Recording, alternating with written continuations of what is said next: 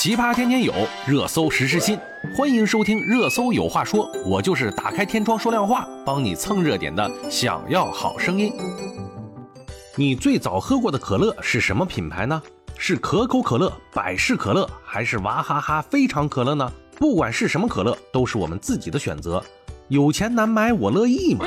但是如果你是可口可乐的员工，那你就不能自己选择了。一名自称是可口可乐公司的员工分享了公司要求员工签署的秘密协议。他表示啊，在被雇佣后啊，员工就和可口可乐签署了一份协议，声明啊，其不会购买和消费任何竞争对手的产品，否则呢，就将面临着解雇的危险。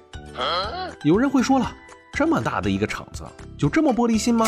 格局太小了。而且呢，网友也是压倒性的表达了对可口可乐的谴责。有人说，喝什么是员工的人权，他们有权选择自己的消费。也有网友说，格局这么小，这么一说呀，我就喝百事可乐去喽。其实呢，现在为什么会有这样的规定呢？也是现在的媒体闹的，人人都成了监督员，每个人呢都想成为网红。天天各种编造谎言爆料。如果你在可口可乐工厂拿一瓶百事可乐被人拍到照片，你猜会怎么样？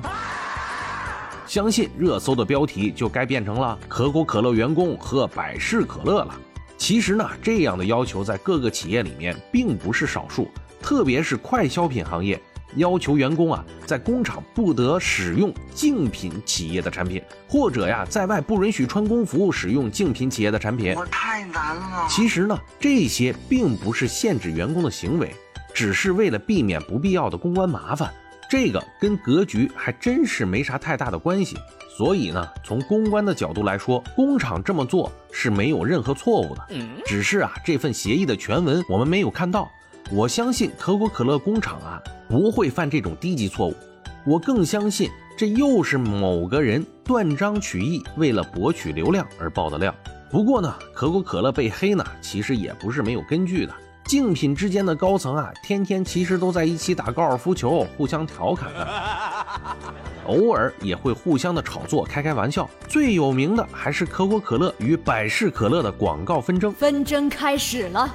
百事可乐呢拍了一个广告，一个小朋友在柜员机面前踩着两罐可口可乐去买百事可乐。这个广告一出啊，瞬间把百事可乐和可口可乐推上了舆论的风口。紧接着呢，可口可乐也马上拍了一个小朋友在冰箱面前脚踩着两罐百事可乐来取可口可乐喝的广告。这个广告一出，嘿，广告界的各种大师就哈哈大笑了，并不觉得他们在互相诋毁。而是觉得大家是一种开玩笑式的炒作，更像是两家商量好的一样。从此啊，百事可乐和可口可乐之间的相互诋毁广告层出不穷，也堪称经典。其实啊，这也是达成了一种公关默契，都不生气。大家其实啊，市场份额都相当的稳定，那就假装打个架吧，证明市场上只有我们两个霸主，除了我就是你。其实啊，真正酸葡萄的应该是我们的自主品牌，压根儿人家根本就没把咱们当什么竞争对手。从无限的接近可口可乐口味的非常可乐，到独辟蹊径的崂山可乐，等等等等。都没有能够形成稳定的市场份额。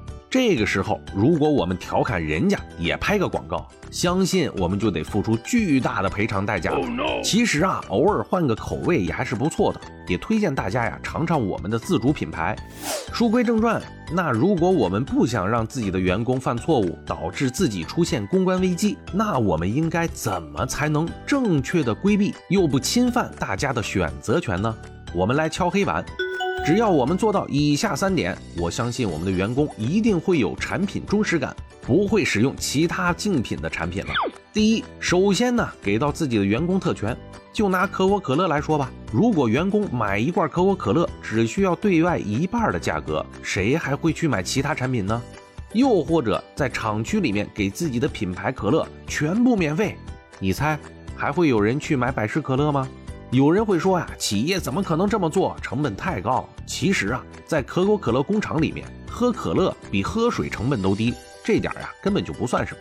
第二，充分做好员工培训，建立品牌的荣誉感和忠实感，让他们了解自己所做的品牌，逐渐让他们觉得只有自己的产品才是最好的。而且呀，他们也会向自己身边的亲朋好友去推荐自己的产品了。第三，努力做好自身产品，提高产品竞争力，不断的提升自己产品的品质，让大家能够看到产品的品质和质量。当然了，如果你用脚踩的酸菜，还要让大家吃酸菜牛肉面，那是绝对不可能的。品牌的力量是非常大的，只要大家能够正确处理和面对，就会有意想不到的效果。以后的节目呢，我也还会一如既往的说一说品牌和公关的操作技巧，欢迎大家关注和订阅。今天我们就说到这儿了，我们明天见。